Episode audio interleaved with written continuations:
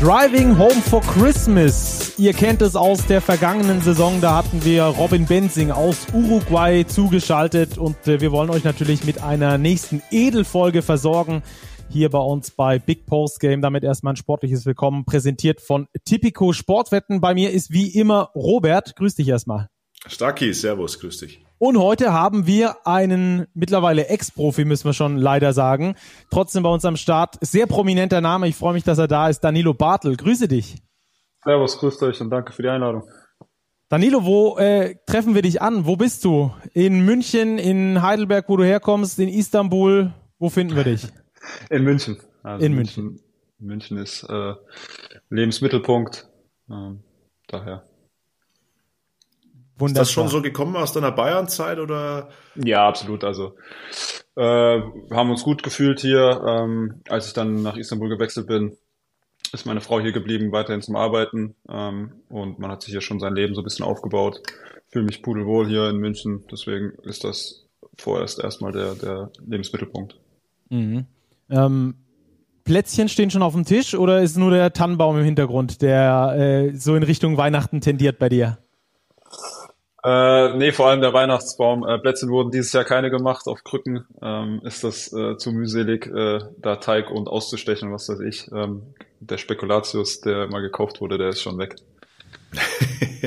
ja, du sprichst es an, du bist auf Krücken unterwegs. Äh, leider hast dich einer Knie-OP unterziehen müssen. Gib uns mal ein Update. Wie geht's dir denn aktuell überhaupt?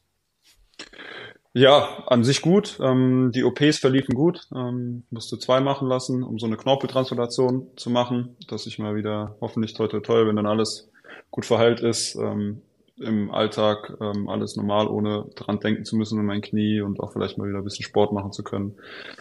Dann ist hoffentlich, wenn es gut verheilt, so, so sein wird. Ähm, sonst geht's mir gut. Also viel, viel Zeit zu Hause auf der Couch, äh, durch die Krücken, durch die komplett Ruhigstellung des Knies. Ähm, aber sonst ist alles gut. Mhm. Ähm, ist dieser Vorgang, also weshalb jetzt auch die OPs gekommen sind, der ausschlaggebende Grund auch für dein Karriereende gewesen? Ja, genau.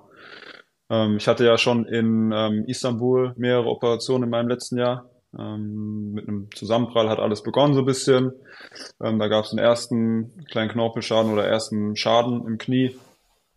Und ja, das hat sich dann immer weiter fortgesetzt und dann in der Reha ist dann leider nochmal ein neuer Knorpelschaden aufgetreten.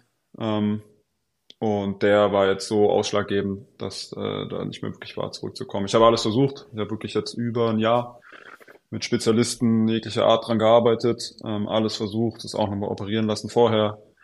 Aber letztendlich musste man dann vernünftigerweise, beziehungsweise die Ärzte mussten es mir dann doch sagen, äh, weil ich, weil ich äh, ja dann doch jemand bin, der, der es, glaube ich, gesagt bekommen muss, bevor er aufhört und sich zu großen Schaden zufügt, ähm, dass man dann sagen musste, ja, es, es, erstens, es geht nicht mehr und es ist jetzt auch in der Zeit, es nicht mehr weiter zu versuchen, um das Knie schlimmer zu machen. Hm. Wie schwer war das auch zu akzeptieren für den Kopf, dass es wirklich nicht mehr weitergeht, zumindest aktiv auf dem Parkett? Ähm, es war ja, jetzt bei mir war es ja so ein Prozess. Ne? Also es ist ja immerhin nicht so, dass es jetzt äh, schlagartig kam ähm, durch die auch lange Reha, wie ich schon gesagt habe konnte ich, konnten natürlich mit Gedanken spielen, äh, was wäre wenn oder was, was passiert, wenn das jetzt und das jetzt, ähm, so dass man sich schon darauf vorbereiten konnte. Natürlich, letztendlich äh, ist es, habe ich es mir natürlich anders vorgestellt, aufzuhören. Ähm, aber ich glaube, ich bin da ganz gut im Rein mit mir. Dadurch, dass ich sagen kann, ich habe alles in die Waagschale geworfen in meiner Karriere, ähm, habe hab einiges erreicht und kann da, kann da wirklich glücklich zurückblicken. Dieser Knorpelschaden, ist das auch eine Folge von den hohen Belastungen als Profi? Sicher auch, oder? Sicher auch. Also ähm, ich glaube, es geht, geht den meisten gerade großen, schweren Spielern so, ähm, dass man da am Ende ähm, gewisse Defekte hat. Natürlich ist es immer unabhängig, äh, wie viel Belastung es ist. Und jetzt über die letzten Jahre wurde es einfach natürlich mit der Euroleague, mit dem Euroleague-Format, ähm, allem ähm, drum und dran immer mehr und mehr. Und es war zwar mein Glück, dass ich schon äh, sehr früh in der Bundesliga viele Minuten gespielt habe, aber ähm, natürlich merkt es dann der Körper auch äh, mit der Zeit. Mhm. Man merkt, wenn du es erzählst, es ist dir schon, glaube ich, schwer gefallen, das Aufhören zu akzeptieren. Dennoch hast du diesem Basketball-Rentnertum auch schon positive Aspekte abgewinnen können. Weihnachten beispielsweise, ohne Spiele ja eine ganz neue Erfahrung jetzt. Es gibt super viele neue Erfahrungen. Wenn man erstmal aus dem, aus diesem Hamsterrad äh, jeden, jeden Tag Training, jedes Wochenende Spiele, irgendwie acht, äh, acht bis zehn Monate, wenn man Nationalmannschaft dazu nimmt, äh, eingespannt ist, da findet man viele neue Sachen, die einem, die einem da geöffnet werden. Ne? Also auch jetzt, ich war gerade im November im Urlaub. Also man kann sich gar nicht vorstellen. Hoffentlich toi toi toi, wenn mein Knie irgendwann wieder gut ist, äh, kann ich vielleicht mal Skifahren gehen.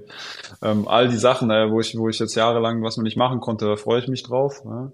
Und ähm, ja, ich versuche es positiv zu sehen. Also klar, ich war jetzt am Dienstag, ähm, letzte Woche Dienstag in der Halle, habe mir Mailand gegen Bayern angeschaut und natürlich äh, sitzt man dann da und denkt mir, ah, da juckt's einem schon in den Fingern und man könnte sich vorstellen oder stellt sich vor, wie es wäre, wenn man jetzt spielen würde. Aber ähm, ja, ich versuche es so positiv wie möglich einfach alles zu halten aktuell. Und wie lange musst du jetzt noch auf Krücken unterwegs sein? Also ist Weihnachten und Silvester auf Krücken auch geplant? Ja, ich muss noch einschließlich so circa Ende Januar muss ich auf Krücken unterwegs sein, also total zwei Monate entlasten. Ja. Okay, das klingt Noch auf jeden Fall erstmal tough, ja. Ähm, ähm, und wie machst du es dann mit schön mit Beutel durch die Wohnung, alles Mögliche reinstecken und dann irgendwie hin und her humpeln, oder? Ja, so ungefähr. Ja, Beutel schön immer umhängen, alles reinwerfen. Äh, mein rechtes Bein ist jetzt schon, glaube ich, so stark. Ich habe den besten Pistol Squat aller Zeiten, um auch von Stühlen und was weiß ich hochzukommen. Aber ja, man gewöhnt sich dran und man wird kreativ. Mhm. Wie denkst du an Weihnachten in deiner Spielerzeit zurück? Ähm, ich glaube, das ist ja kein Weihnachtsfest, wie es der Otto Normalbürger verlebt, weil meistens spätestens am zweiten Weihnachtsfeiertag ja schon wieder ein Spiel auf dem Programm steht. Ja, äh, ich habe es meistens, es war schon relativ stressig, muss man sagen. Weil klar, okay, wir Deutschen, wir konnten irgendwie, ich konnte nach Hause fahren, ich war in dreieinhalb Stunden zu Hause, habe das dann doch auch meistens an, an Heiligabend gemacht, ähm, bin manchmal hin und her gefahren zwischen Heidelberg und München äh, an den Feiertagen, ähm, um da einfach ein bisschen bei der Familie zu sein.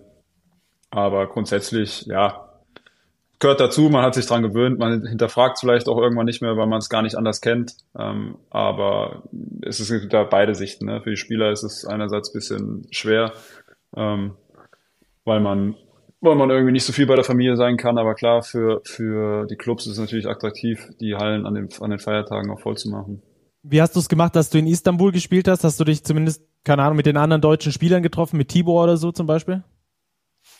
Nee, gar nicht. Ähm, ich glaube, wir haben sogar, also in dem Jahr, wo ich mehr gespielt habe, ähm, da hatten wir, glaube ich, sogar am 24. ein Spiel, wenn es mich nicht wundern würde, ähm, weil ich meine, Weihnachten wird natürlich in der Türkei jetzt nicht gefeiert. Ja.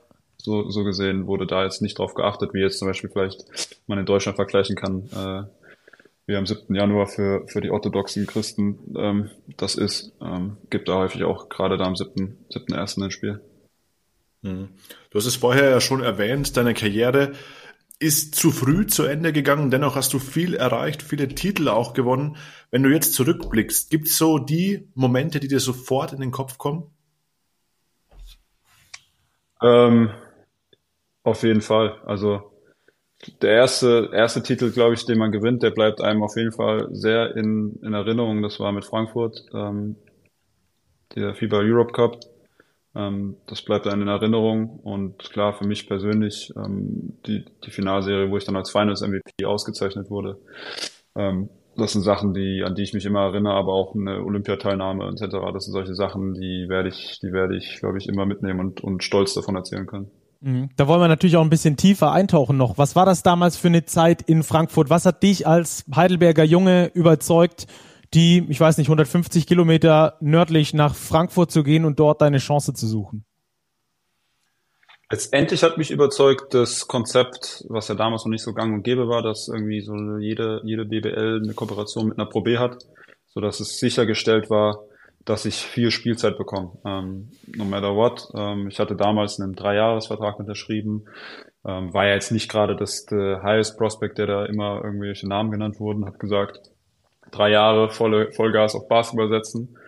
Und ähm, danach kann man weiterschauen, ob ich es ob ich's schaffe oder nicht schaffe.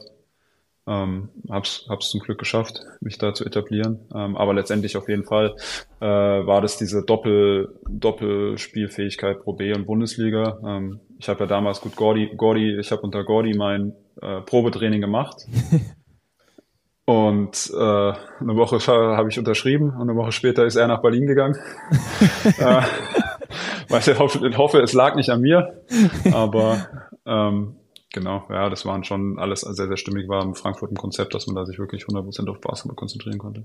Wie, Wie kann man sich Gordy? so ein Probetraining unter Gordy genau. vorstellen? Genau. äh, sehr tough. Sehr, sehr tough. Also ich war K.O. danach, ja. Also Klaus und Gordy haben das, haben das gemacht.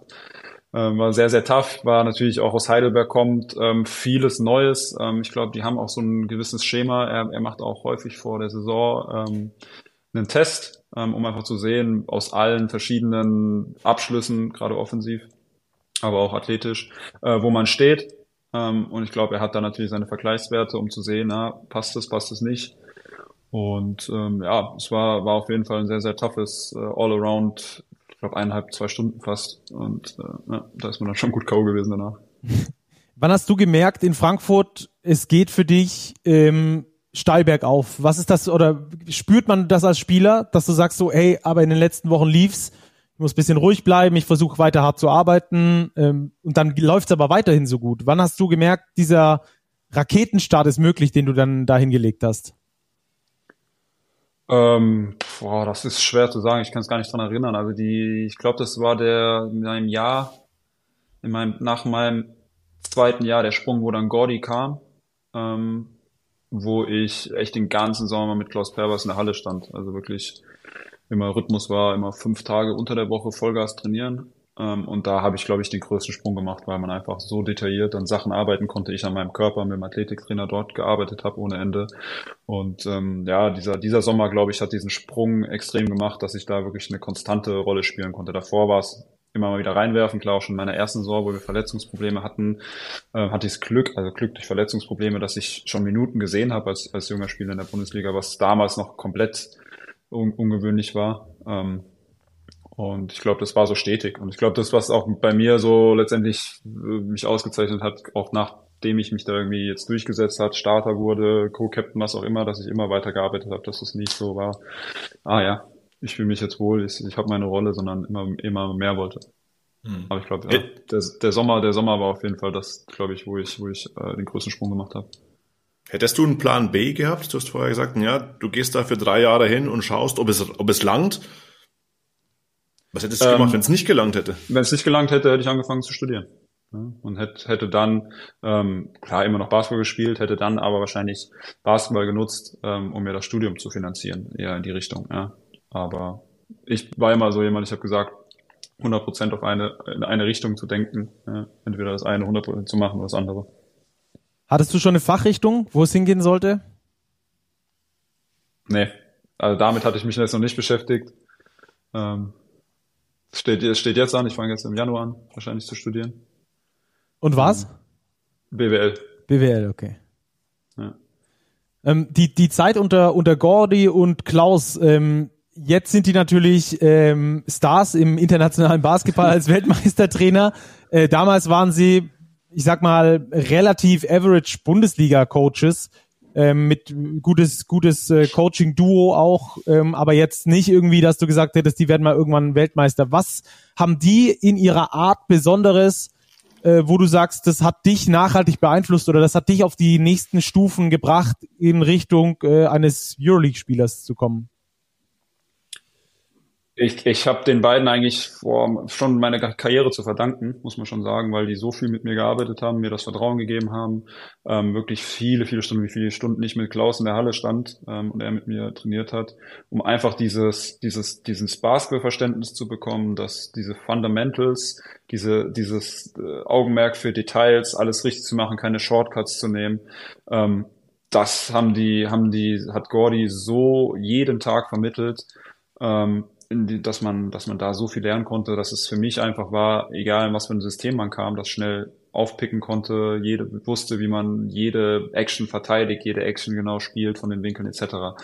Deswegen, das war schon ähm, einfach diese detaillierte Arbeit, die die beiden machen. Ja, das ist schon, schon glaube ich, so habe ich es auch Natürlich konnte man damals auch mehr trainieren, weil man nur einmal bzw. zweimal gespielt hat, aber konnte man deutlich mehr trainieren.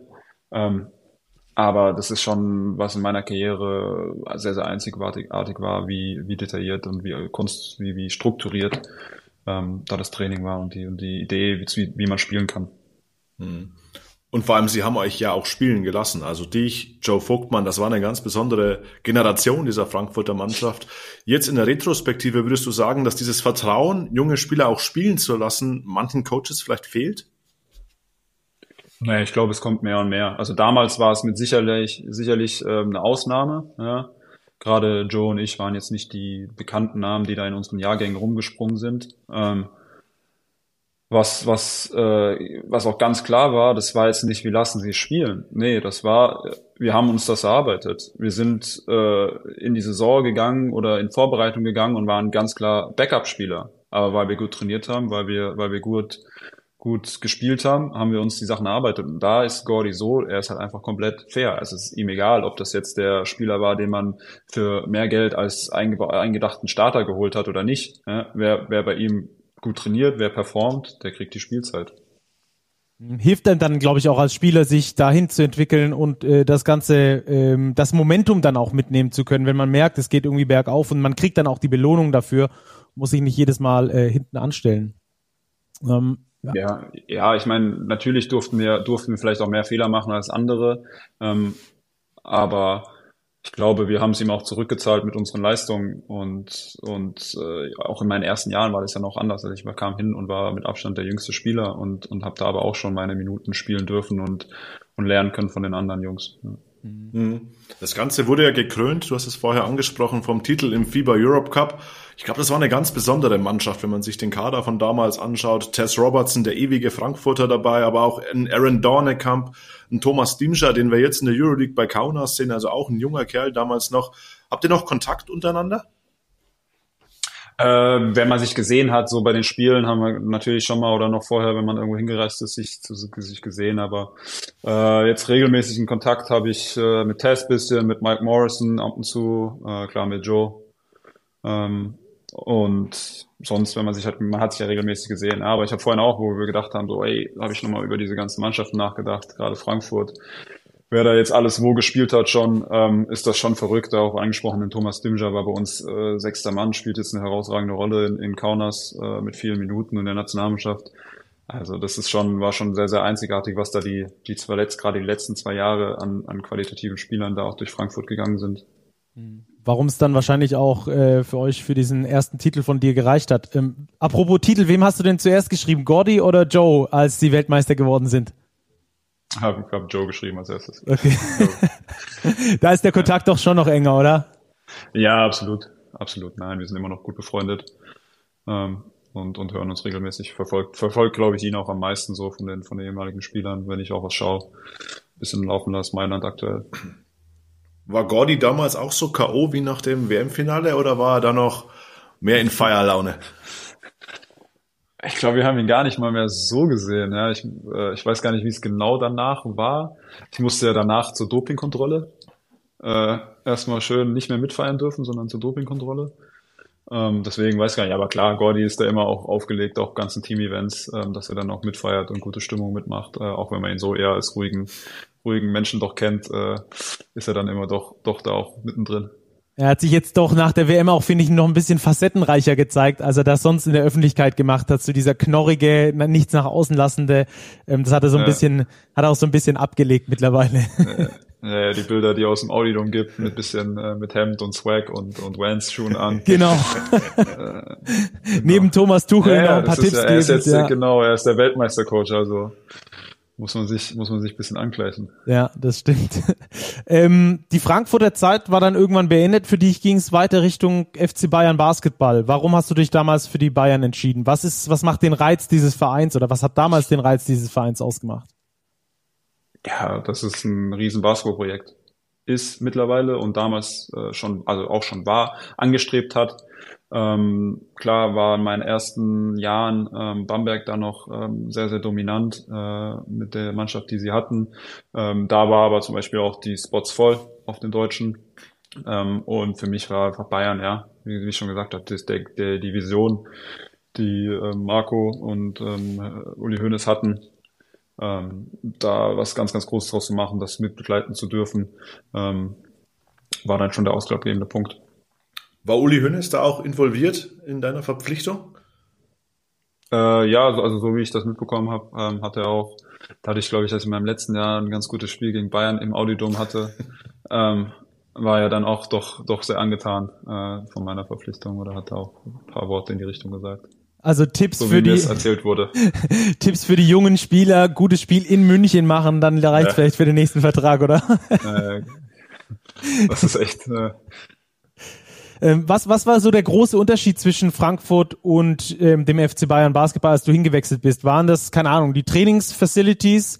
War das die Art und Weise, wie miteinander umgegangen wurde, ähm, wie einem vielleicht auch geholfen wurde, so im Allgemeinleben?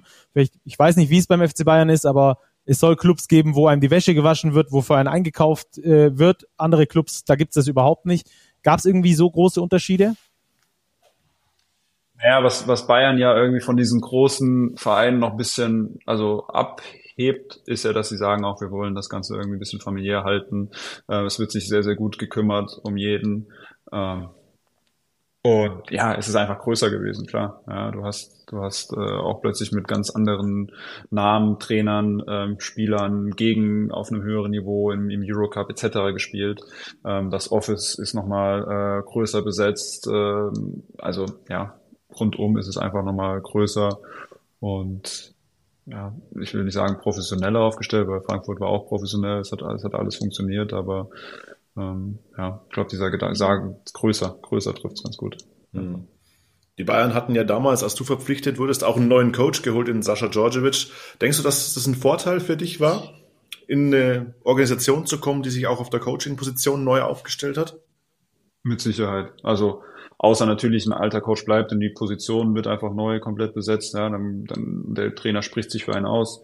Aber ich glaube, wenn sich alles irgendwo in eine neue Richtung entwickelt, äh, neu formieren muss, hat man natürlich auch als Spieler irgendwo äh, eine neue, neue Chance oder mehr Chancen, ähm, da eine größere Rolle zu spielen. Größerer äh, Verein heißt natürlich auch in dem Fall größerer Druck beim FC Bayern sowieso. Da ist dann das Gewinnen quasi die Selbstverständlichkeit und wenn man nicht gewinnt, wird es ein bisschen schwieriger. Wie bist du persönlich als Spieler mit diesem Gedanken umgegangen? Ja, ich, also ich meine, ich bin natürlich auch zu Bayern gekommen, um, um da mitzuspielen, um Meisterschaften, Pokale, Titel. Ähm, das war ganz klar und das ist, glaube ich, immer die, die Herangehensweise in der Saison von, von Bayern. Ähm, und ja, ich habe jetzt nicht den Druck verspürt. Zum Glück lief es ja eigentlich immer bei mir ganz gut so. Ich hatte, glaube ich, jetzt nicht die größten Downphasen in meinem, meiner Karriere. Ähm, dadurch habe ich es jetzt nicht direkt verspürt. Ich glaube, das ist auch immer immer noch was, was die Trainer mehr spüren als als wir Spieler, ähm, wenn es wenn es ganz gut läuft. Ja. Mhm. Nichtsdestotrotz habt ihr am Anfang ja oft gegen Bamberg den kürzeren gezogen, dann aber so die Jahre 2018, 2019 waren dann die erfolgreichen Jahre zu deiner Bayernzeit. Ähm, wie war das damals, aus diesen Niederlagen mit was mitzunehmen und dann doch Meisterschaft zu holen, Pokal zu holen und so weiter? Ja, ich glaube, das war halt dieser stetige Wachstum, ne? Dass man auch gesehen hat, auch in diesen vier Jahren, wo ich bei Bayern war, ähm, ist man vielleicht noch als, als irgendwie zweite, dritte Geige in die Saison gestartet ähm, und mehr und mehr ähm, konnte sich auch die Mannschaft entwickeln. Viele Spieler sind länger geblieben in diesem, diesem Kern, um, um auch die Meisterschaften zu holen, wo man wieder sieht, wie wichtig das ist. Ich meine, das war das gleiche auch in Frankfurt, ähm, wo wir wirklich gut gespielt haben, hatten wir einen eingespielten Kern, die, die mehrere Jahre zusammengespielt haben. Ähm, Bayern genau das gleiche. Ähm, und ja, es war schön zu sehen, natürlich, oder mega, mega Erlebnisse, ähm, zwei Meisterschaften in Folge, noch ein Pokaltitel ähm, und das auch mit den Jungs, äh, den guten Charakteren, die da bei Bayern waren. Das ist schon auf jeden Fall was, wo ich immer dran denken werde. Mhm. Da ist ja dann auch die Frage, wie entwickelt sich so eine Mannschaft, finde ich immer äh, ganz interessant. Äh, klar, wenn ein Kern zusammenbleibt, man äh, wird älter, man kriegt mehr Erfahrung, aber ähm, daran kann es, glaube ich, nicht nur liegen, sondern man muss sich auch irgendwie jede Saison aufs Neue hinterfragen, was kann ich noch besser machen als Spieler individuell, aber auch als Coach und als Verein. Siehst du da eine Entwicklung beim FC Bayern, wo es ähm, dann hinging zu eben genau diesen erfolgreichsten Jahren bisher? Ja, also ich glaube, jeder Spieler, der da war, hat sich stetig gesteigert. Also ich meine, ähm, wir hatten einen Kern, der angefangen hat, ähm, wo jetzt alle auch immer noch auf dem höchsten Niveau spielen oder sich noch höher entwickelt haben, bei, bei Top-Vereinen irgendwann waren, etc. Und ähm, ja, gut, wir hatten dann in der, in der, in der Saison einen, einen Trainerwechsel noch, ähm, was vielleicht auch nochmal andere Impulse gegeben hat ähm, zum, zum Ende der Saison. Ähm, aber ja, diese stetige Entwicklung, ja, auch dann zu schauen von Jahr zu Jahr, okay, wir haben einen Kern, wo müssen wir uns verstärken, ähm, sinnvolle Verstärkungen geholt, ähm, das macht schon, das macht schon viel Sinn. Ich meine, man sieht es auch dieses Jahr wieder, was, was Bayern da für einen extrem starken Kader hingestellt hat und daraus vielleicht aus dem, aus dem letzten Jahr auch wieder gelernt hat, äh, wo es, wo es gehapert hat, um, um da oben auch in der Euroleague mitspielen zu können. Hm. Du hast ja generell viele Trainerwechsel bei den Bayern erlebt. Es waren erfolgreiche Jahre, diese vier Jahre, wo du da warst, aber es waren auch unruhige Jahre. Also da war, gab's Sascha Djordjevic, dann kam Muki Mutapcic, dann war Dejan Radonic da, wurde dann kurz vor den Playoffs, glaube ich, ausgetauscht gegen Oliver Kostic, der damals Co-Trainer war. Du hast es dennoch geschafft, immer deine Leistung zu bringen. Wie schwer ist es als Spieler, wenn da auf der Coaching-Position doch eine gewisse Unruhe herrscht? Ja, also ich glaube, es ist schwer, glaube ich, gerade für Spieler, wie du schon gesagt hast, wenn man wo reinkommt und, und neu ist. Ja, aber dadurch, dass ich irgendwie dann schon meine Rolle in den, im zweiten, dritten Jahr sehr gefestigt hatte, war es natürlich auch leichter und man hat auf mich gebaut, dass ich, dass ich perform. Und ähm, natürlich wird dann immer auch das Spiel bisschen auf zwei, drei Gesichter oder Spieler ausgelegt, äh, ein bisschen mehr mit, mit einem System, so dass es dann natürlich auch leichter fällt, äh, zu performen und mir ist es aber auch nie schwer gefallen. Ja, natürlich würde ich lügen, wenn es ein paar Spiele gab, wo ich einfach keine Energie hatte und man sich einfach komplett zusammenreißen musste, dass man da halb, halbwegs hoch und runter rennt ähm, bei diesen langen Saison, vielen Spielen. Aber ähm, grundsätzlich war bei mir Absprungball, weil bei mir immer 120 Prozent Vollgas geben und ich glaube, dann kommt es auch automatisch. Ja. Ja, ähm, ganz so automatisch war es dann, aber glaube ich nicht in Richtung Finals MVP. Ne, ähm, das war schon was super Besonderes, hast du ja auch gesagt für dich, für dich selbst auch was super Besonderes.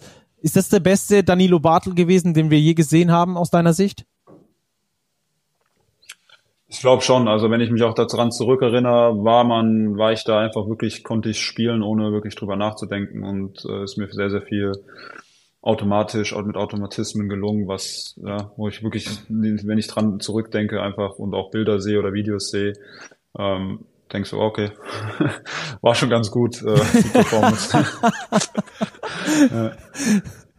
Schaut man sich das hin und wieder noch an, so ein Rückblick auf die Finalserien oder generell auf die Playoff-Serien? Wenig, we also relativ wenig sehe ich dann. Ähm, ich meine, ich bin ja auch aktuell ein bisschen als, als Trainer tätig. Ähm, und wenn dann auch manchmal Spieler kommen äh, und sagen, ach, sie haben mal ein Highlight-Video auf YouTube gesehen, denkst du, oh, da, du konntest ja eigentlich schon ein bisschen Basketball spielen im Gegensatz, ne? äh. Ich erinnere mich immer an epische Duelle mit Luke Sigma, der ja eigentlich über Jahre als so der Power Forward schlechthin in der Liga galt. Immer wenn er gegen dich gespielt hat, sah er eigentlich relativ alt aus. War es dein Lieblingsgegenspieler? Hm, Lieblingsgegenspieler kann man jetzt nicht so sagen, aber es war vielleicht auch in der BBL mit die größte Aufgabe, die man hatte und auf die ich mich am akribischsten vorbereitet habe. Ja.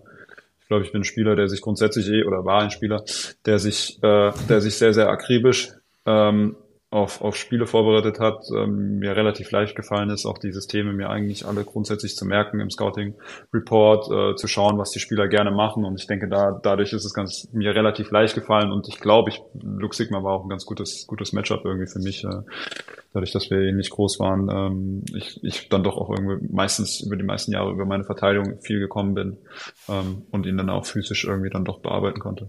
Ähm, wie sieht es dann aus äh, auf dem Niveau als Spieler? Schaut man sich an, wenn der zweimal links dribbelt und dann den Pull-up nimmt, dann trifft er nur 30 Prozent. Wenn er rechts rumgeht, dann trifft er 60 Prozent. So in die Richtung? Absolut. Ja, du schaust dir natürlich an. Äh, was sind die Go-to-Moves? In welchen, welchen Positionen? Was sind die Systeme, in denen er eine wichtige Rolle, sei es als Scorer, als Passgeber, ähm, Laufwege sind, an?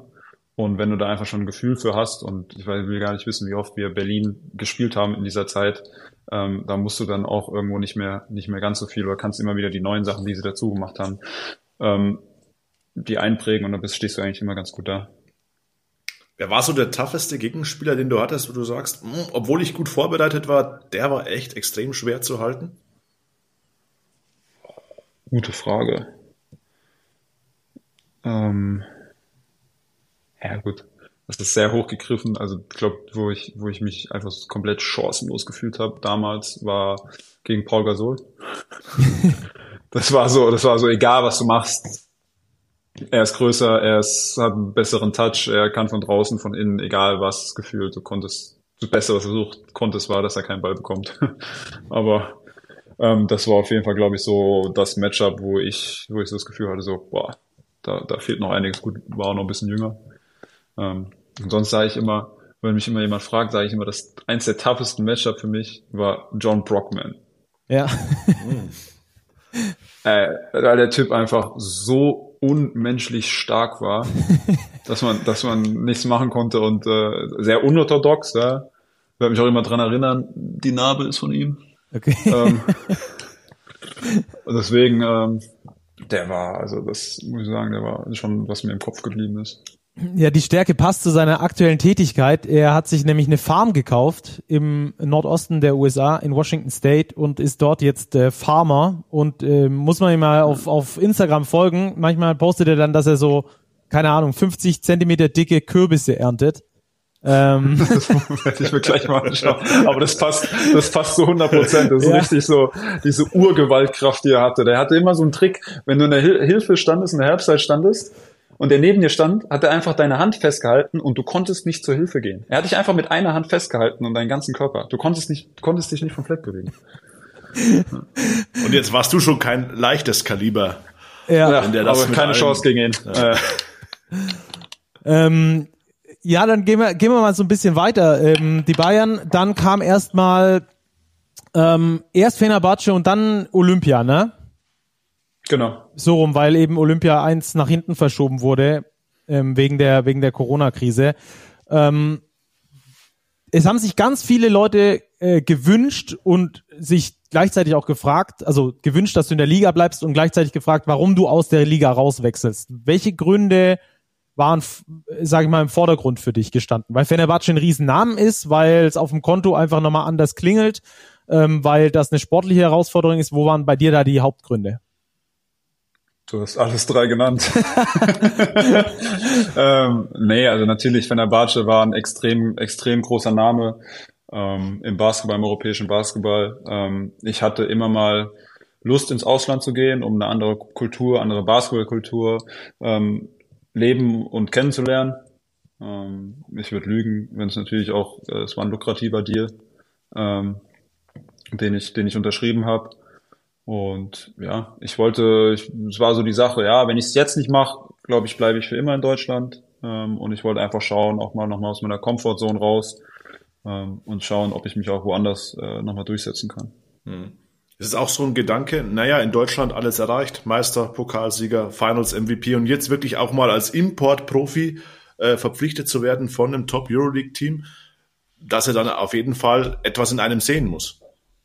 Auf jeden Fall. Also ähm, das, wie gesagt, das hat alles reingespielt, auch neue Sachen kennenzulernen und ich habe viel kennengelernt, ja, auch diese andere Sicht als Importspieler in ein anderes Land zu kommen, äh, wie alles stattfindet. Ähm, und ich, ja, ich, ich würde lügen, ich habe mich pudelwohl gefühlt und es gab auch Gespräche mit München und wenn jetzt nicht Fenerbahce ähm, noch um die Ecke gekommen wäre und ähm, der, das, das Vertragsangebot, dann wäre ich auch in München geblieben, weil ich mich da wohlgefühlt habe und, und äh, mir auch vor hätte vorstellen können, dort, dort meine Karriere zu beenden. Ne?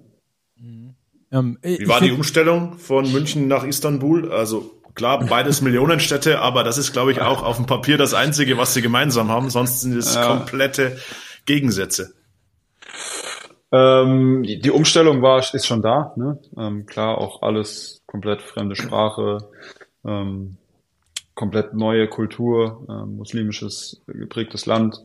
Ähm, aber genau das war auch der Reiz, irgendwie dann nach Istanbul zu ziehen. Und Istanbul ist eine Wahnsinnsstadt. Also ich würde auf jeden Fall, sobald mein Knie auch mal wieder gut ist, rüberfliegen und schauen, weil ich auch vermisst. Also es ist wirklich, äh, was man da, alles, was ich alles kennengelernt habe, ist, ist überragend. Und sonst Umstellung, ja, was ich schon gesagt habe, man kommt halt hin als, als Importspieler. Ähm, da ist vielleicht auch nochmal der Druck bisschen höher ja, zu performen, weil man extra, extra dann auch irgendwo geholt wird ähm, und der Druck da ist. In der türkischen Liga ist es eh sehr auf die Importspieler ausgelegt. Ähm, es dürfen ja nur fünf sein ähm, und die spielen meistens dann doch irgendwie 30 plus Minuten. Ähm, so gesehen ist da schon der, schon der Druck nochmal höher, dass man dann auch, auch erfolgreich spielt und gerade bei Fenerbahce wo es äh, eine sehr, sehr große Fankultur gibt. Ähm, sowohl in die eine als auch in die andere Richtung, wenn es läuft oder nicht läuft, ähm, merkt man das. Hast du was gemerkt, als es nicht lief mal? Ja, klar. Also du bist, du machst ein schlechtes Spiel, äh, verlierst gegen Rivalen, keine Ahnung, ist dein Instagram-Postfach zugeballert mit Beleidigungen und was weiß ich. Machst im nächsten Spiel ein gutes Spiel, bist du wieder, bist du König und bleibst da. Ähm, manches ist immer so, so borderline halt wirklich unter die Gürtel, Gürtellinie, wo ich immer sage, also ich frage mich, wer, wer sowas schreibt, ja. Ähm, aber ja, man merkt das, merkt das schon. Auch, auch intern dann im, im Verein, dass dann doch ein bisschen Unruhe wirken und so.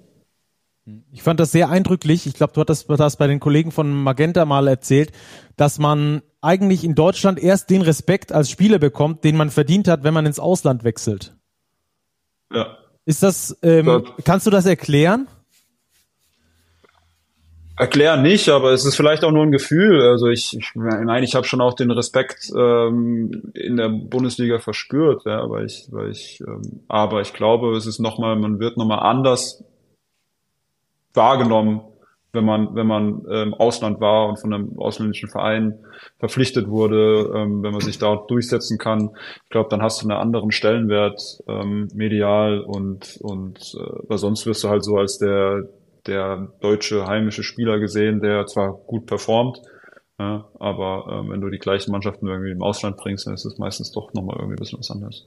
Mhm. Mein Eindruck. Ja. Kann es auch komplett falsch sein, aber ist, das war bei mir ist das so ein Pro Problem auch, dass der deutsche Basketball hat, dass er den Leuten, die hier super performen, ich weiß nicht, ob du seit wie vielen Jahren du der einzige deutsche äh, Spieler bist, der Finals MVP geworden ist, ähm, dass, dass die Leute einfach einen Ticken auch zu wenig Respekt bekommen und dann Leute, die, weiß ich nicht, bei, lass mich nicht lügen, Villaburn irgendwas fünf Minuten spielen, dass die dann mehr Respekt bekommen?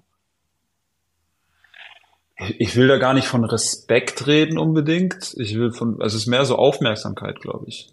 Ich glaube, du, du wirst schon, du wirst auch respektiert. Es ist aber auch eine ganz andere Wahrnehmung von Sportlern, äh, zum Beispiel in der Türkei. Also ähm, wie du dort ähm, wahrgenommen wirst als Sportler und wie du wahrgenommen wirst in Deutschland als Sportler, sind einfach zwei komplett unter, unterschiedliche Schuhe. Und vielleicht überträgt sich das dann ein bisschen ähm, auch medial, wenn du, keine Ahnung, hast plötzlich mehr Instagram-Follower, keine Ahnung, ob das dann, heutzutage ist das ja eine Währung, äh, ob, da, ob du dann dadurch auch in Deutschland mehr wahrgenommen wirst oder auch äh, in der Nationalmannschaft, wenn dann heißt, äh, du bist im Ausland in der Euroleague oder machst da, legst da die Zahlen auf oder machst in der BWL, sind halt, wird, glaube ich, sehr, sehr unterschiedlich. Mhm. Ähm, dieser Umgang, kannst du den irgendwie beschreiben, dass du äh, dort wirst, wirst du dort hofiert wenn du ins Restaurant gehst, keine Ahnung, oder und in Deutschland kennt dich äh, kein Mensch oder oder wie würdest du das beschreiben? Hast du da irgendwie so Alltagssituationen? Ja, also es ist, schon sehr häufig so. Also wenn du dort Leuten erzählt hast, äh, wer du bist, ähm, oder sie wussten, wer du bist, was halt sehr häufig vorkommt, ja, ähm, dann ist es schon so, uh, alles Mögliche, ja, auch, also auch wenn du dich ins Restaurant sitzt irgendwo, dann kannst du eigentlich sicher sein, dass erstmal Vorspeisen draufgeballert werden, gefühlt, wenn sie irgendwie bisschen mit Fenerbahce affin sind. Ähm, Und gar nichts, wenn sie mit oder, Galatasaray sind, oder? ja, dann, dann, da musst du, da musst du tatsächlich aufpassen. Naja. Mir ist das einmal passiert, das war während der Corona-Zeit, da durfte, durfte man sich ja als äh, Tourist äh, frei bewegen in Istanbul. Ähm, aber ich hatte ja eine Aufenthaltsgenehmigung, deswegen bin ich nur mit meinem deutschen Pass raus, äh, zusammen mit meiner Frau. Wir wollten uns mal ein bisschen die Altstadt anschauen, ohne dass da groß Leute sind. Äh, und dann war bei der, bei der ersten Polizeikontrolle, schaute mein Pass an und ich saß nur drin und sag so, Bartel, Fenerbahce, Bartel, Fenerbahce. So, nein, nein. Weil ich natürlich keinen Ärger bekommen wollte und dann auch uns einfach irgendwann fahren lassen. Aber ich, also wie gesagt, das kann dir, äh, kann dir, kann dir dort äh, überall passieren und merkst du schon auch. Ja. Ähm, Danilo, lass uns das Thema Nationalmannschaft nochmal aufmachen. Ich glaube, das ist auch ein spannendes. Du hast eine Vielzahl an Länderspielen absolviert, du hast Olympische Spiele gespielt. Das ist das, was den Jungs jetzt auch äh, bevorstehen wird im kommenden Jahr. Ähm, aber erstmal, wie hast du diese Weltmeisterschaft verfolgt? Boah, so krass. Also jedes Spiel gesehen, ähm, verfolgt. ähm, und irgendwann dann komplett auch in dem Hype, Hype mit gewesen ähm, und mich einfach für, für alle Jungs äh, und, und Gordy etc., da ist mir ja wirklich, also ich war sehr nah dran, dadurch, dass ich alle kannte und habe mich da einfach wahnsinnig von Spiel zu Spiel gefreut und auch, es ist witzig, wenn man es schaut, sieht man auch genau so, kennt man wieder Strukturen von, von Gordy und weiß genau irgendwie, was, was passieren wird ähm, und äh, war mega, also ich bin auch ehrlich, ich habe es nicht geglaubt, ähm, dass es dann letztendlich zum, zum Titel reicht, aber boah, Wahnsinn. Ja, und das ist, glaube ich, das Beste, was, was für die Sportart passieren kann. Wann hast du dem Braten getraut? Ich habe da echt lange, lange gebraucht und habe mir immer wieder gesagt, ja, aber jetzt ganz ruhig, es kann auf keinen Fall sein, dass Deutschland irgendwie Weltmeister wird, äh, bis es dann tatsächlich äh, irgendwann dann das Gefühl da war, da, das geht doch noch. Aber hast du auch lang gebraucht oder warst du von Anfang an so, hey, das kann extrem weit gehen? Also ich war mir sicher, dass es extrem weit gehen kann, aber das ist, ich dachte, also Medaillen so nach den nach den ersten, also nach den Testspielen auch gegen USA und und und Griechenland etc. Das das dachte ich mir schon auch gegen Kanada. Ja, aber dass es letztendlich dann dann reicht, ja, ich meine, irgendwo gehört natürlich auch ein Stück weit Glück dazu, ähm, aber auch äh, verdientes Glück, äh, was die Jungs hatten, dass sie, dass sie dann auch gegen USA so ein überragendes Spiel hin, hinliefern. Ähm, ich glaube, das war natürlich der härteste Gegner der, der WM. Ähm, aber selbst im Finale gegen Serbien war es so, boah, gewinnen sie das jetzt wirklich? Ja, jetzt gewinnen sie. Ja.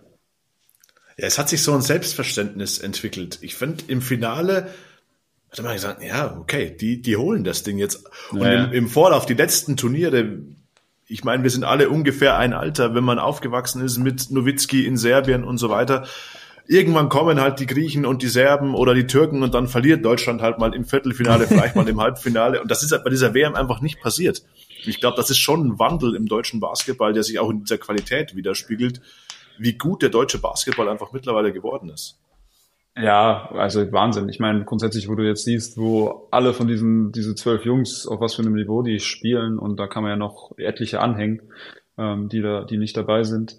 Ähm, und vielleicht, um da wieder zu Gordy zurückzukommen, ist es auch eine Stärke von Gordy, diese, diese Ruhe, diese Winners Mentality und da immer einen Weg zu finden, richtig, richtig einzuwirken und den, und den, eine richtige Strategie zu finden, weil ich meine, also auch in Frankfurt, ich erinnere mich an ein Spiel, da lagen wir, glaube ich, zur Halbzeit, glaube ich, mit 23 oder hinten und gewinnen das halt noch in der zweiten Halbzeit. Das ist immer so, also egal wie es aussieht, so, es ist immer noch weiter, weiter und man findet einen Weg und man hat, glaube ich, dieses, nicht, nicht eine, so eine gesunde Arroganz, die man irgendwann entwickelt, so, ey, einfach mit Selbstbewusstsein zu spielen. Und wir können auch jeden schlagen. Hm. Gerade ich glaube, das hat die deutsche Mannschaft auch ausgezeichnet, wie diese ganzen Probleme, Rückschläge auch im Vorfeld des Turniers schon moderiert wurden. Wir erinnern uns, es gab diese Causa zwischen Dennis Schröder und Maxi Kleber. Soll Maxi Kleber mitspielen, soll er nicht mitspielen? Er hat dann abgesagt und so weiter. Das musst du als Coach und auch als Team, glaube ich, erstmal verarbeiten bei dir aus Spielerperspektive, nimmt einem sowas mit? Nimmt man sowas wahr oder denkt man sich, hm, die werden das schon regeln? Man nimmt das alles wahr. Ähm, ich glaube, dadurch, dass es jetzt nicht vor Ort irgendwie passiert ist, sondern im, äh, vorher, nimmt man es wahr, denkt, denkt sich seine Sachen dazu. Ähm, aber letztendlich, wenn du spielst, ist ja immer das Schöne, du vergisst alles außenrum, ne? Also du spielst, du trainierst, sobald du irgendwie anfängst, denkst du jetzt nicht mehr über Weltkrisen, über ähm, keine Ahnung, was auch immer nach. Mhm. Und dann spielst du aber Basketball. Und ich glaube, das haben die Jungs auch gemacht. Also klar, gab es Unruhen, es gab auch die Unruhen während dem Spiel mhm. ähm, mal. Ähm, aber es spricht ja auch dafür, dass dieser Kern der Mannschaft, der sich jetzt auch so lange kennt, ähm, da jetzt nicht irgendwie beleidigt ist oder ja, und weitermacht. Ich glaube, gerade diese Timeout da, wo es geknallt hat zwischen Dennis und Daniel am Anfang und dann zwischen Dennis und Gordy, ähm, da haben, glaube ich, viele gedacht, oh, das könnte jetzt dieser eine Knackpunkt sein, in dem entweder die Mannschaft auseinanderbricht oder stärker in die in die andere Richtung äh, geht. Das kennt man auch als Spieler, glaube ich. Wenn das eine sehr gut funktionierende Mannschaft ist, dann ähm, kann die sowas ab und wird daraus sogar stärker. Wenn nicht, äh, wenn du dir eh schon irgendwie im Clinch bist untereinander, dann ähm, ist das ist das eine mittelschwere Katastrophe und bricht auseinander, wie bei Turnieren zuvor, ähm, auch schon in der Nationalmannschaft. Ähm, Wie hast du äh, diese Situation gesehen? Hast du da irgendwas gesehen bei Gordy, wo du sagst, äh, ich weiß, dass der das gut moderieren kann, weil das war schon in Frankfurt bei uns so, wenn sich, keine Ahnung, Tess Robertson drüber beschwert hat oder so? Ich glaube, dass das Wichtige ist letztendlich, dass man es im Nachhinein klärt. Also währenddessen kann man es eh nicht klären und danach ist, ist, ist glaube ich, Gordy, findet Gordy immer die richtigen Worte um da, dass man wieder nach vorne sehen kann und da sich irgendwie die Hand gibt und da es wäre nichts passiert und weitermacht. Also ich glaube, das ist das ist das Entscheidende. Währenddessen, während es passiert ist, während sich alle irgendwie anschreien oder an, angehen, während der Timeout, während einer Minute, was willst du da, was willst du da jetzt machen? Ähm, ja, war es vielleicht auch ganz gut, dass, dass er dann irgendwie andere Jungs vielleicht reingepackt hat, um einmal kurz alle durchatmen können. Ähm, ich glaube, da hat er so viel Erfahrung, dass, dass man damit umgehen kann. Ja. Und wie ich gesagt, wie du auch schon gesagt hast, in der funktionierenden Mannschaft kannst du das gut wegstecken. Also ich will, ich habe auch gerade in meiner Bayernzeit ähm, erinnere ich mich auch an ein paar Auseinandersetzungen von Spielern äh, miteinander in Halbzeiten oder äh, keine Ahnung. Aber wenn du danach dir die Hand gibst oder dich umarmen kannst und danach rausgehst in der zweiten Halbzeit und mit 20 gewinnst, ist, ist es alles egal. So.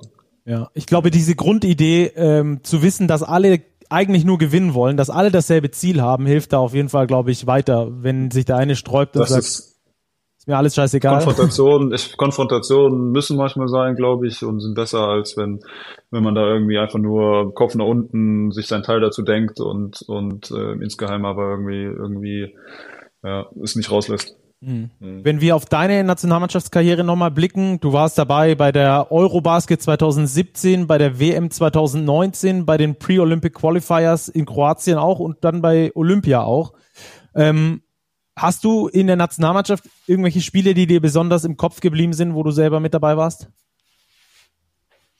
Also aus Recent Days natürlich Angola so ein bisschen. Äh, Angola sage ich schon, Nigeria. Uiuiui. Äh, Nigeria äh, aus aus ähm, aus äh, Olympia, mhm. ähm, was natürlich auch irgendwie für mich so persönlich ein Spiel war und auch gutes Spiel war, um um eine Runde weiterzukommen dann noch. Ähm, Sonst, äh, ja, was ich schon gesagt habe, also Frankreich bei der EM, ähm, dass wir dann auch irgendwie so als Underdog gewonnen haben. Das erste Spiel ähm, war das, ähm, glaube ich, ne? Nee, nee, nee, Frankreich bei der EM war, war das Viertel, nee, Achtelfinale. Ah ja. Achtelfinale, wo uns eigentlich alle schon abgeschrieben haben, mhm. wo noch Boris Diaw und Batum und wer alles nicht mitgespielt hat ähm, und wir es trotzdem irgendwie gewinnen konnten. Ähm, ja, aus der WM. Hm. sind wahrscheinlich andere, andere du hattest, du hattest diesen, Feld. Du hattest diesen ominösen Wurf, richtig, in diesem ja, letzten ja, genau. Spiel. Oh, ich hatte oh. den, den, den, den letzten Wurf äh, gegen die Domrep. Oh. Ähm, äh, wenn der gefallen wäre, hätte man was abwenden können. Ich bin auch ehrlich, ich habe nicht mitgerechnet, dass Dennis den noch, doch, noch rausschmeißt zu mir. Ähm, in der letzten Sekunde. Kann man da in dieser Sekunde irgendwas realisieren oder geht das komplett automatisch? Nein, das war, das ist, du schaust zu. Ich dachte, okay, Dennis geht mit 95-Prozentigkeit verschließt er ihn selbst ab, weil ich glaube, uns hätte ja auch, glaube ich, ein Zweier gereicht. Ne? Wir mit einem von einem ja, und dachte dann nie im Leben und dann kam er halt raus und wenn du den halt mit einer Sekunde bekommst, denkst du irgendwie halt halbwegs, versuch ihn irgendwie in der Zeit Richtung Korb zu kriegen und ja, da geht ja meistens irgendwie ein bisschen die Shooting-Form verloren. Aber ja. Das passiert dann automatisch, sind, aber die Nächte danach sind wahrscheinlich lang, oder? Ich bin ganz ehrlich, ich bin kein Mensch, der sich nachts irgendwie cremt oder so. Manchmal natürlich ein bisschen beim Einschlafen, wenn man irgendwie späte Spiele hatte oder so, aber bin zum Glück mit einem guten Schlaf gesegnet und, mhm. und creme mich da nicht, weil ich weiß ganz genau, was passiert ist. Also das ist halt ein Wurf. Also ich würde verstehen, wenn ich jetzt einen extrem dummen Fehler gemacht hab, hätte, irgendwie äh, faul die, den Spieler nicht oder äh, keine Ahnung, oder box eigentlich auf und der macht, dann würde ich mich ärgern. Ja. Ein Wurf ist halt part of the game, so kann, kann, kann passieren, ne, dass du ihn nicht triffst, aber. Ja, das Spiel wurde auch nicht durch diesen Wurf verloren. Ich glaube, das. so, da so sehe ich es auch irgendwie. Da war schon aber, mehr dahinter. Aber letztendlich klar, wenn man die Chance hat, äh, den Sieg auf der Hand hat, dann ist natürlich was. Ja. Aber tatsächlich denke ich da nicht so viel drüber nach, aber im Allgemeinen. Ähm, war dieses, die war dieses Turnier so ein bisschen ein Wendepunkt für die Nationalmannschaft? Ja, ich glaube schon. Ich glaube, danach wurde erstmal alles sehr, sehr genau betrachtet, auch im Verband, ähm, wie man Sachen handelt, wie man ähm, mit gewissen Situationen umgeht, äh, was das Richtige für die Zukunft ist. Ich glaube schon, dass das so ein, so ein Wendepunkt war, der, wo einfach nochmal geschaut wurde, was, was alles passt, was nicht passt. Mhm. Was hat deiner Ansicht nach nicht gepasst bei diesem Turnier? Bei dem Turnier waren wir, waren wir, waren wir, glaube ich, noch keine Mannschaft. Also so, dass die jede, jeder für jeden irgendwie so gekämpft Vollgas gegeben hat, sondern dass schon auch viel irgendwie sehr, sehr, sehr individuell betrachtet wurde. Und klar, also die Jungs, die jetzt auch noch neu dazugekommen sind, ähm, spielen natürlich auch mit ihrer Qualität nochmal eine Rolle. Ähm, aber ja, ich glaube, da war noch viel, viel unruhig und viel nicht irgendwie in eine, eine Richtung. Zu roh irgendwie auch noch ein paar, ein paar Spieler. Das klingt zwar komisch, aber. Ist aber absolut, absolut richtig, ne? Und es ist halt auch diese, die Erfahrung, die jetzt dazukommt und wir hatten viele, viele Spieler, die auf hohem Niveau gespielt haben, aber damals noch mit dem jungen Alter nicht die Rolle, die sie mittlerweile spielen, ähm, die Erfahrung, die sie gesammelt haben und das, das spiegelt sich einfach wieder, was man, dass, dass da noch eine ganz andere Selbstverständnis in, in dem Spiel ist. Mhm. Nichtsdestotrotz habt ihr das im Nachgang ja so geregelt, dass es doch noch für Olympia gelangt hat. Das ist jetzt, glaube ich, schon ein besonderes Highlight, dass man als Sportler mitnehmen kann, auch in diesem Setting in Asien diese Spiele mitzuerleben. Wie hast du es wahrgenommen damals? Ja, Wahnsinn. Also das ist, glaube ich, der Traum für jeden Sportler, äh, irgendwie zu den Olympischen Spielen zu kommen ähm, weil das einfach so ein Event ist. Natürlich schade, dass es das Corona-Event war. Man konnte sich nichts anderes anschauen. Kontakt etc. war jetzt schon sehr, sehr minimiert. Ähm, aber werde ich mich immer dran erinnern. Alles. Ich habe es mir jetzt zwar nicht tätowiert, die Ringe. Noch ähm, nicht. wird, wird auch nicht passieren. ähm, aber äh, ja, wird man sich dann erinnern und hat, hat uns ja auch keiner zugetraut. Also es war ja auch, vielleicht da hat sich so ein bisschen gezeigt, wie wichtig es ist, äh, ein Team zu sein und was man für Erfolge äh, bekommen kann, wenn man wirklich als Team agiert. Und äh, ich glaube, das war das, war das, wo ich mich auch sehr, sehr gern dran erinnere, an das Turnier in Kroatien, ja, wo, wo es, wo es hieß, man kann es schaffen, aber da sind ganz andere Namen, die da eher als Favorit gelten. Und dann hat man es doch in sich geschafft. Ich bin ehrlich, richtig dran geklaut habe ich nicht. Ich habe kurz danach ähm, geheiratet und äh, habe dann erstmal noch, noch kurz einen Sonderurlaub für drei Tage bekommen, um wenigstens kurz mal mit meiner Frau nach Südtirol fahren zu können. Ähm, und hatte, hatte nämlich eigentlich schon äh, ein bisschen größeren Urlaub geplant und auch schon gebucht. Den musste ich dann erstmal stornieren. Also. Aber habe ich auch habe ich auch gern gemacht dafür, zu Olympia zu, zu fliegen und äh, das, das mitnehmen, die Erfahrung mitnehmen zu können. Hatte deine Frau verziehen? Meine Frau hat's mir verziehen, ja. Wir hatten, haben zum Glück noch das Jahr drauf äh, größer gefeiert und konnten dann richtig, richtig weg. Ja, aber schon, also um zu Olympia zurückzukommen, das ist, das ist der Wahnsinn, wenn du da sitzt und einfach die ganzen Wahnsinnssportler an dir vorbeilaufen siehst. Damals war halt nur die, die Kantine ähm, so Sammelpunkt, wo du es alle gesehen hast, aber wenn du da allein saßt, ey, das ist schon, schon einfach Wahnsinn. Gab's da jemanden, den du sagst, wow, denn cool, dass ich den mal getroffen habe, auch wenn es vielleicht keinen Austausch gab? Äh, wo so gesehen war, so Überraschungsmoment, so an der Essenslinie, plötzlich nach hinten geschaut, steht halt Novak Djokovic irgendwie da ähm, und holt sich gerade sein, seine fünf Kilo Gemüse. ähm, und ja, also so Sachen oder was hat man, ey, da, da waren so viele, so viele, das kann man sich gar nicht, gar nicht merken. Plötzlich schaut halt auf und steht Yao Ming vor dir oder keine Ahnung. Ja, ähm, da gab's schon, gab's schon sehr, sehr viele ähm, Leute, ja. Ähm, Olympia, also für dich auch eins der einprägsamsten äh, Ereignisse dann äh, überhaupt, oder? Kann man das schon ja, so zusammenfassen? Absolut. Also Nationalmannschaft ist auf jeden Fall das, das Highlight meiner Nationalmannschaftskarriere, dass, man, dass ich das erreichen durfte, das erleben durfte. Ähm, und wird immer bleiben. Ich glaube, das bleibt ja auch. Ich könnte mir ja theoretisch, es gibt ja auch diesen, dieses Kürzel, was man sich vor den Namen setzen kann. Ne? Ah, ist so? Aber auch das wird nicht passieren. Okay. ja, es gibt, ja. du kannst auch, kannst auch irgendwie Olymp, äh, OLP oder so, oder OLÜ, äh, I, ah, keine Ahnung. Okay. Aber kannst du theoretisch machen lassen. Aber weiß jetzt nicht, ob man das äh, anstreben soll. Habe ich, hab ich noch nie. Ich habe noch, noch nie jemanden gesehen. Ja, wahrscheinlich wissen es auch nicht die, die, die meisten, aber. Wenn Hallenheimer glaub, irgendwann. das, Wandel, das wandelnde Lexikon Joe Fuckman hat mir das, glaube ich, gesagt. Ah. Das ist mein Bruder, ich weiß, ich weiß es gar nicht mehr. Er hat's schon. Aber irgendjemand hat es mir gesagt. ja, vielleicht hat er es schon. Ja. Aber er trägt den, den Titel auch noch nicht. Nee, ich glaube, ich glaube, er trägt den auch nicht. Nee, nee. Na gut, er fährt ja nochmal hin Vielleicht macht, vielleicht macht er es, nachdem er eine Medaille geholt hat. Vielleicht kann er eine 2 noch davor schreiben, so zweifacher. Ja, genau.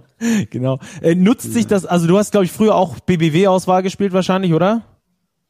Ähm, nicht wirklich, ne. Ah, okay. Ich bin ja so ein, bisschen so Late so, Starter. So, ich bin nicht late, ich bin nicht Late Starter, ähm, aber ich war ja zu der Zeit auch schon verletzt gewesen mal. Okay. Dann durfte ich über ein Jahr lang keinen Sport machen und dann kam das erst ein bisschen später wieder. Okay. Ähm, ich immer, immer, ich immer Kai, Kai Blümel damals war U18 Nationaltrainer, kam nach dem ersten Tag Sichtung zu mir und meinte, meinte ähm, wo hast du dich denn die letzten Jahre versteckt? ich habe mich nicht versteckt, aber ich habe halt äh, jetzt auch nicht bei den großen Vereinen unter Namen gespielt. Ne? Ja, wobei Heidelberg eigentlich immer als ganz gutes Nachwuchsprogramm galt, oder? Also ich komme aus Ludwigsburg, ja, ja, da alles. wusste man schon Heidelberg, die die haben es schon drauf. Also ja, auf jeden Fall. Also es war, glaube ich, eins der ersten, äh, hatte ich auch Glück. Äh, zu meiner Zeit wurde der erste hauptamtliche Trainer dann eingestellt im Jugendbereich, so dass da viel, viel ich auch da schon mitbekommen habe. Nutzt sich, also äh, ich, worauf ich eigentlich hinaus wollte, äh, wenn man bei so einer Auswahl ist, dann ist das ja so, dass es irgendwie so ein ähm, Club ist, äh, in dem man sich total wohlfühlt, wo man so ein bisschen wie im Ferienlager miteinander abhängt und zwischendurch halt Basketball miteinander spielt. Ähm, was natürlich brutal anstrengend ist, aber auf der anderen Seite als Sportler gibt es, glaube ich, wenig Cooleres, als mit Gleichgesinnten so viel Zeit zu verbringen. Nutzt sich das ab irgendwann in der Nationalmannschaft, weil man dann als Erwachsener sich schon weiter auseinanderentwickelt, sage ich mal, weil der eine die Interessen hat, der andere die, oder gibt's dieses Gefühl nach wie vor?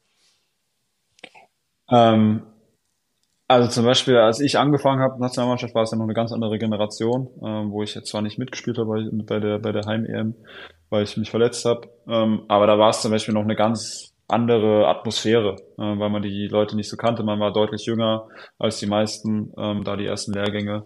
Und umso, ja, umso mehr man auch die Zeit zusammen verbracht hat, war das, war das ja, wie du sagst, so, ich will jetzt nicht sagen Ferienlager. Ähm, aber äh, man hat sich schon gefreut, auch wirklich Zeit mit denen, mit denen zu verbringen, die Jungs länger auch mal wieder zu sehen. Natürlich gibt's da auch äh, andere, gibt's da Leute, mit denen hast du mehr zu tun, weil du irgendwie die gleichen Interessen hast manche weniger, mit manchen spielst du häufiger mal Karten, äh, keine Ahnung. Aber ähm, du, man hat sich schon gefreut und ich glaube, ähm, dass die Trainer da sehr, sehr drauf Augenmerk gelegt haben. Gerade Henrik ähm, hat da nochmal sehr, sehr viel ähm, Wert drauf gelegt, dass es irgendwie eine gute Atmosphäre ist, dass es jetzt nicht mehr ähm, das, das komplette Schleifen äh, über den Sommer ist, äh, weil wir es noch brauchten, als wir jung waren, als, äh, als wir diese junge Generation waren, sondern dass man auch irgendwie den Sommer bisschen genießen konnte miteinander, ähm, sich auch die Zeit hatte, weiterhin zu, zu entwickeln. Und ich glaube, da hat er, er vor allem auch so ein bisschen das ins Rollen gebracht. Mhm. Wenn du, ähm, wenn dir jemand bei Olympia gesagt hätte, dass das ähm, einige deiner letzten Spiele gewesen wären, hättest du was entgegnet? Kostet hättest du hättest du es mehr ausgekostet, als du es als du es ausgekostet eine, hast? Äh, ja, mit Sicherheit. Wenn er wenn er jemand mit einer Wahrsagerkugel gestanden wäre und äh, mir das klar gezeigt hätte, dass ich zwei Jahre später vier Operationen am Knie gehabt hat, ähm, dann mit Sicherheit, ja.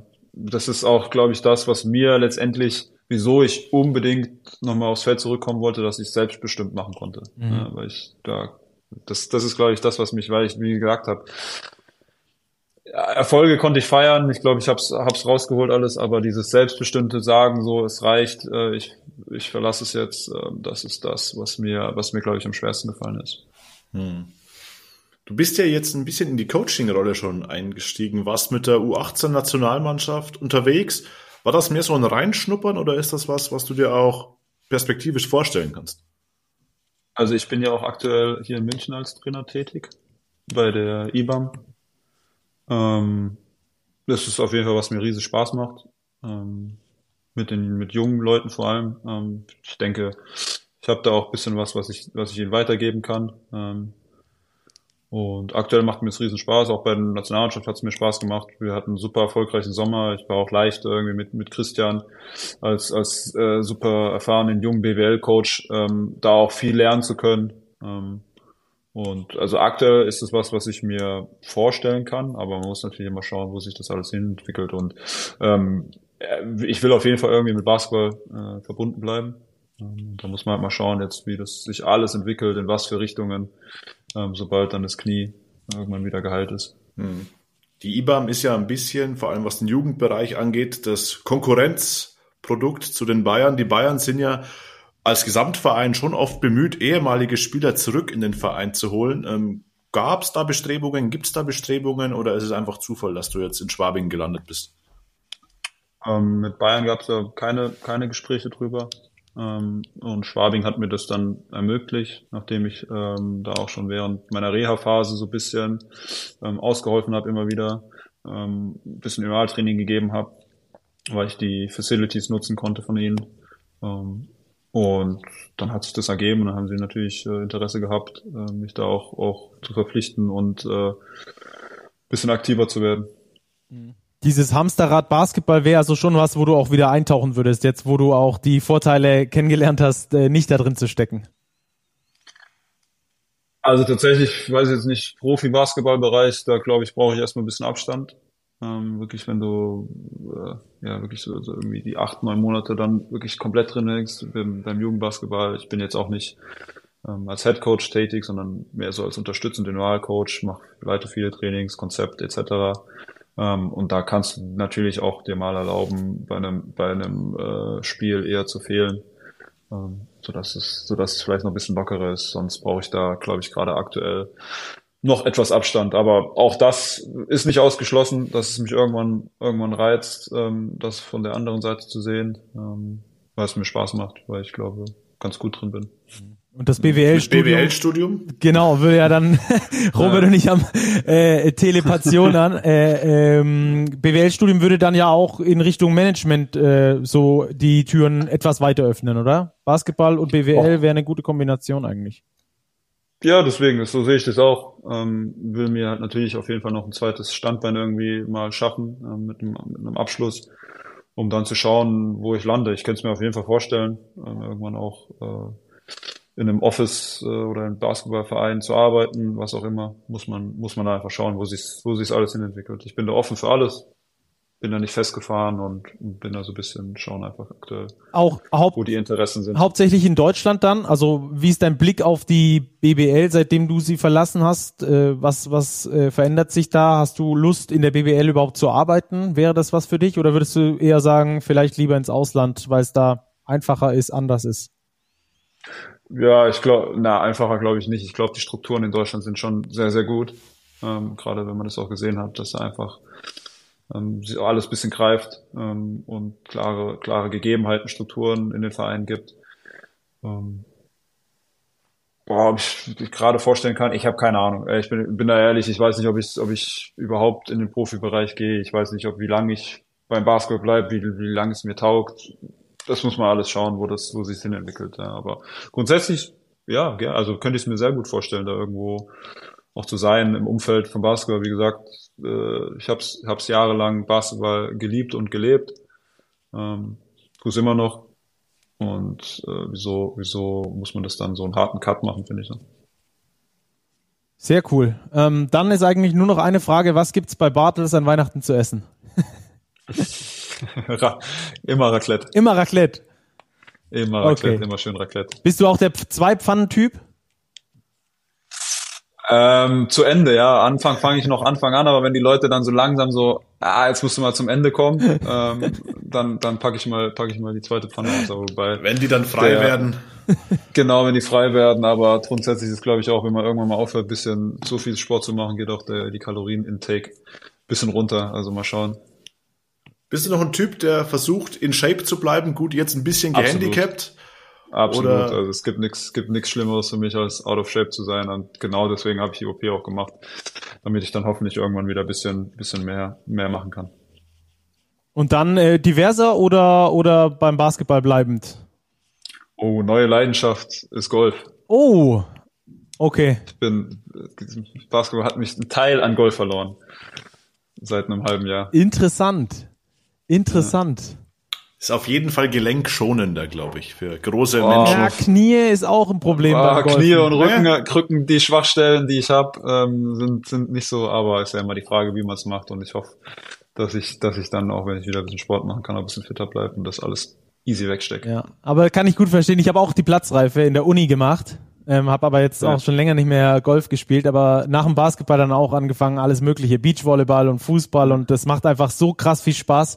Ähm, so als Basketballer denkt man immer, man hat da ähm, die Nummer eins hat man auch, äh, aber ich finde die, dieses Diverse ist dann natürlich mega geil, gerade als Sportinteressierter ist das immer eine schöne ja. Sache. Hoffen wir mal, dass es da für dich auch hingeht, dass du dann auch paar ja, Sachen mehr machen kannst. Bei mir ist ganz groß oben Snowboarden endlich mal wieder nach der Abstinenz, die da in den Verträgen verfestigt wird. Ja. Wie lange ist es ist dann schon her? festgehalten. Ja, Extremsportarten sind ausgeschlossen. Und wann war es das letzte Mal? Oh, das letzte Mal müsste ich 2010. Boah. 13 Jahre. Boah. 14 Jahre.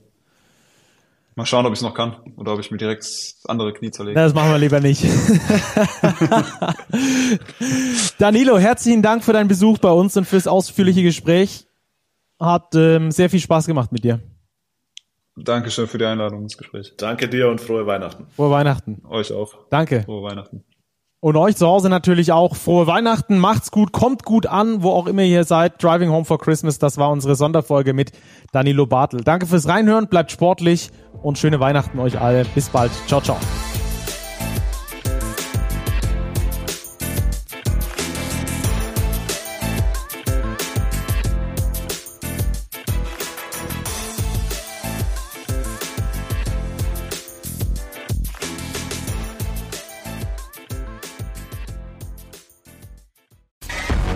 Sendung wurde präsentiert von Tipico Sportwetten.